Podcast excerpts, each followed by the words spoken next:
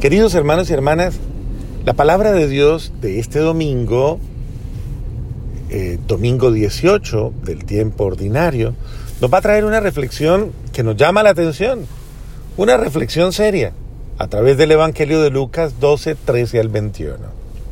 Y me parece muy sensata porque nos están ubicando, nos están diciendo, oiga, tenga cuidado, mire, observe y no sea tan, tal vez como, no pierda conciencia del tiempo, de su vulnerabilidad, de su pequeñez y de su limitación. Mire lo que dice, en aquel tiempo dijo Jesús, uno de aquellos, a uno, a un hombre que le estaba diciendo lo siguiente, Maestro, dile a mi hermano que reparta conmigo la herencia.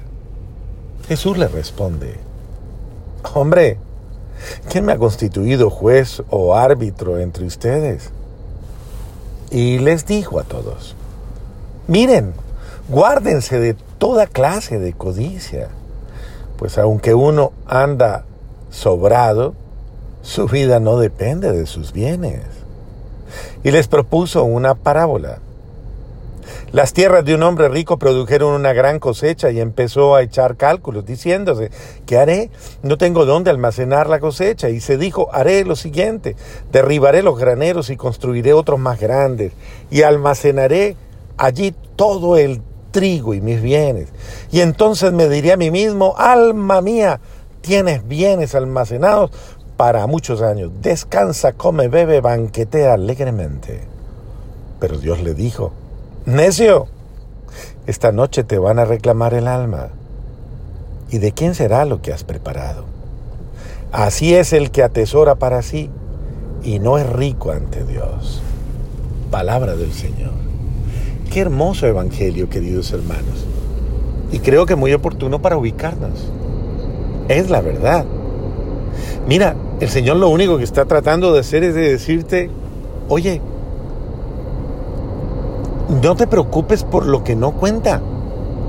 ¿Cuánta gente, y con todo cariño y respeto lo digo, pero debo decirlo, o sea, porque pues es, en mis 25 años de sacerdocio, que los he acabado de cumplir este 22 de junio, me lo celebraron amorosamente en la parroquia el 22 de julio, en una celebración maravillosa, hermosa, con expresiones muy lindas de la gente, bellísimas.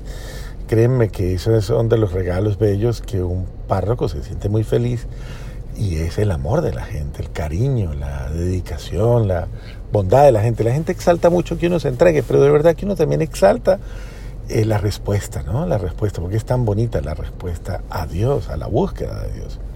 Y eh, entonces les cuento, en estos 25 años yo he visto tantas cosas, he escuchado tantas otras que no, es que las vaya a decir aquí. Pero eh, sí tengo que contarles que hay situaciones que a uno lo impactan, ¿no?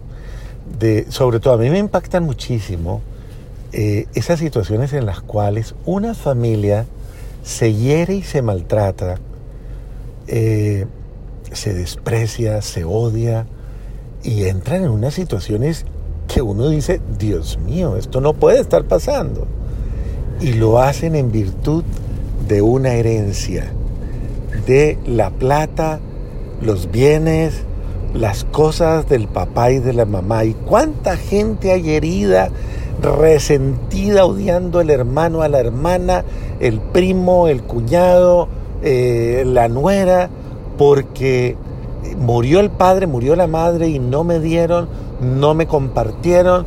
Eso es doloroso, pero cómo es de injusto, pero cómo puede ser posible y tantas cosas que justifican el odio, el resentimiento por las cosas, por los bienes.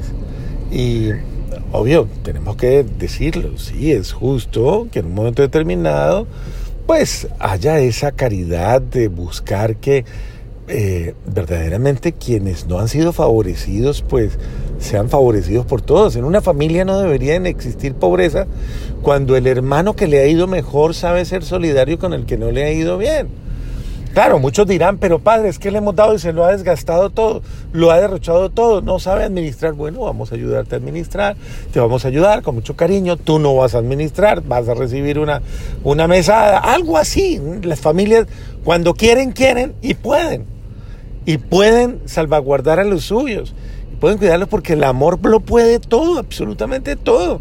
Entonces miren que esta palabra de este domingo es dura, es fuerte, porque es en el contexto de un hombre que le dice, Señor, dile a mi hermano que me dé la parte que me corresponde.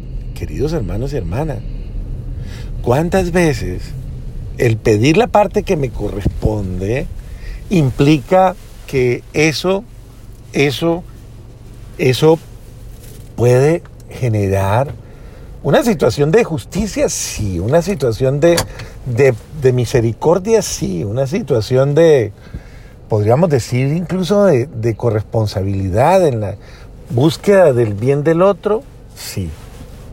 Pero tengamos muchísimo cuidado con caer en una situación en la cual eh, la ambición, la codicia, el desamor eh, nos lleven a odiarnos y a herirnos.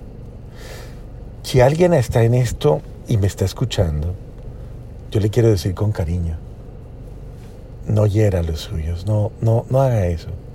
Si usted hace mucho tiempo que no habla con sus hermanos, sus hermanas, si hace mucho tiempo que no habla con su familia, haga un alto, por favor. Eh, llámelos, o sea, no es justo. Es que, padre, esa persona, mire, yo tengo una persona que en algún momento me dijo, mire, padre, eh, por razones ajenas a mí, eh, yo tuve que huir de mi país y tuve que salir. Y todo lo que mi padre y mi madre habían dejado, yo nunca lo he disfrutado. nunca se los dejé a mi familia y ellos lo recibieron y nunca, nunca me han dicho, tome para un dulce. Esto es lo que los bienes que le correspondían a usted han producido. Y esa persona de una manera muy bonita me decía, padre, yo aquí paso trabajos, aquí tengo que trabajar, pero yo no me voy a amargar mi vida, ni yo voy a terminar odiando a mi familia solo porque, porque tal vez no haya la conciencia y la delicadeza de darme lo que me corresponde. Y ustedes podrán decir, pero eso es dejar que se haga una injusticia. Muchas veces, queridos hermanos, eh, vale la pena perderlo todo y no perder un hogar o no perder el, el corazón dañado, resentido y odiando. Porque en última instancia puede que, que la inconsciencia nunca se supere y que nunca te den lo que tú esperes. ¿Es verdad? Pídelo con cariño, pídelo con respeto, hombre, miren. Pero si no hay respuesta, eso va a llevar a un odio desaforado, a una ira, a una rabia y a un dolor muy grande.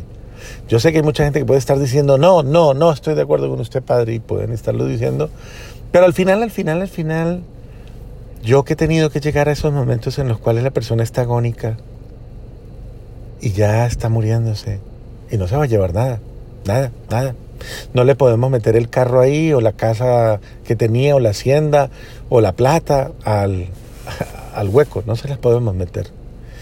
Esa persona, uno le invita y le dice, hombre, suelte todo ya, ya suelte todo. Y en ese sentido, ¿cuántas veces hay personas que más les cuesta soltar soltar sus criterios, soltar sus experiencias negativas, soltar su resentimiento, que, que de verdad abrirse para una vida nueva. Les cuesta impresionantemente. Y muchísimas veces prefieren morirse prácticamente eh, maldiciendo, renegando y no perdonando. Yo hay personas que les he preguntado en el lecho de muerte, ¿perdonas no, padre, yo, a mí me hicieron mucho daño y no perdono. Te vas para el infierno, Dios mío. Discúlpame. Pero tienes que acogerte al perdón de Dios por amor al perdón de Dios. Debes perdonar y debes sanar. Y ya no más, debes empezar una vida nueva. Entonces yo te invito con muchísimo cariño a que tú rompas el esquema de desamor, rompas con el esquema de dolor y y en un momento determinado ha perdido lo que está perdido, lo que no puede recuperar. Y recupera tal vez una relación de familia. Y así podría ponerte muchísimos ejemplos, o sea, muchísimos ejemplos de un papá, por ejemplo, que no le habla a su hijo hace años, años, años, porque le prestó una plata y su hijo nunca se la regresó, nunca. Y no te la va a regresar, papá. No te la va a regresar. Ni siquiera lo que invertiste en él, todo el tiempo que invertiste. Entonces tú decides, papito, si, si no le vuelves a hablar a tu hijo, nunca más, y lo pierdes para siempre, porque él nunca te va a devolver esa plata. Y así sucesivamente. ¿Cuántas situaciones tan dolorosas en la vida familiar por bienes, por cosas? Hoy la palabra nos está diciendo, la palabra que reflexiona y que refleja esto que Dios quiere decirnos, eh, oiga, reaccionen.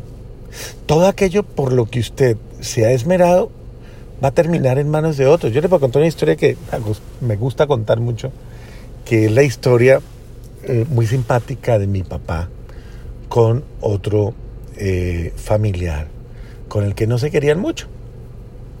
Y yo fui testigo de esa relación, de ver a mi papá muchas veces, pues eh, decir, hombre, no, por allá no me van, no me hablen con este señor, no. Y uno sentía el recelo y el otro señor tampoco nunca venía a la casa, ni la familia de él a nuestra casa.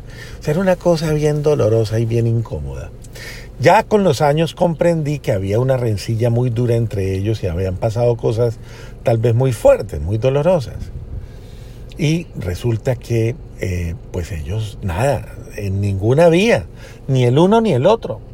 Nunca, ni hablarse, ni ir a la casa, ni ayudarse, nada, nada, nada, absolutamente nada. Y en ese contexto, eh, pues bueno, mi papá se murió, supervivió este, este señor y eh, el tiempo pasa. Y este señor, que era un hombre que en algún momento de la vida le había ido muy bien económicamente, pues llegó a un momento en que lo perdió todo. Todo lo perdió y quedó prácticamente sin nada. Eh, solamente con lo básico de la supervivencia, pues digna. Y recuerdo que este señor con el tiempo vino a mi casa, eh, como que pues por su esposa que era más cercana a nuestra familia, llegó y en un momento determinado, adivinen a quién le dio mi, mamá toda la ropa que le había quedado a mi papá. Eso es simpático. Pues imagínense que a este hombre, al que yo creo que mi papá nunca le habría dado un zapato, nunca una camisa, nunca nada, y este hombre se quedó con todo lo que mi papá había acumulado de sus cositas personales. Y yo les hago una pregunta a ustedes con mucho cariño. ¿Usted quién piensa que se va a quedar con todo lo suyo? A lo mejor ese familiar que usted no quiere, pero nada, ni poquito. Esa nuera que usted dice, es que no la quiero ver ni en pintura. Pues mire todo lo que usted tiene en su cajón, en su closet todos esos zapatos, todo eso se lo van a dar a ella. Y usted se va a revolcar, como dicen allá, en sus restos, pensando y diciendo, pero ¿cómo se lo dieron a esta? Oiga, terrible eso, ¿no? La vida tiene unas paradojas impresionantes y esa es una de las paradojas que tal vez usted podría experimentar. La paradoja de lo que dice el Evangelio. Tonto, ¿A quién crees que le va a quedar absolutamente todo lo que estás haciendo? ¿Cuántas veces decimos, tengo todo y voy a disfrutar y voy a comer? No, discúlpenme. ¿Cuántas veces? Mire, en este país nomás, eh, una persona se muere y no dejó vinculada a nadie de su familia a todo lo que trabajó y quién se lo toma el Estado. Y pues bueno, ¿para qué lo usarán? No sé, tal vez para campañas de, no sé, no quiero ni pensar, pero todo irá tal vez incluso para muchas cosas que tú nunca apoyarías. Entonces ese es el sentido, ¿por qué no favorecer tú en vida también? No te aferres a tus cosas, dispón de, la caridad, piensa incluso en la donación, piensa en heredar a los más desfavorecidos. ok, eh, haz en vida el bien. Y, no te aferres a nada. Y, de, y dispón el bien, porque el Señor dice, no le hagas bien a quien no te lo puede, a quien te lo puede responder. Dale al que no te lo va a responder nunca, nunca. Marca la historia de muchos, de muchas personas, dándoles con los recursos que Dios te ha dado, misericordia, amor y bendición. Queridos hermanos y hermanas, el buen Dios me los bendiga, que los llene de su amor y los llene de su gracia.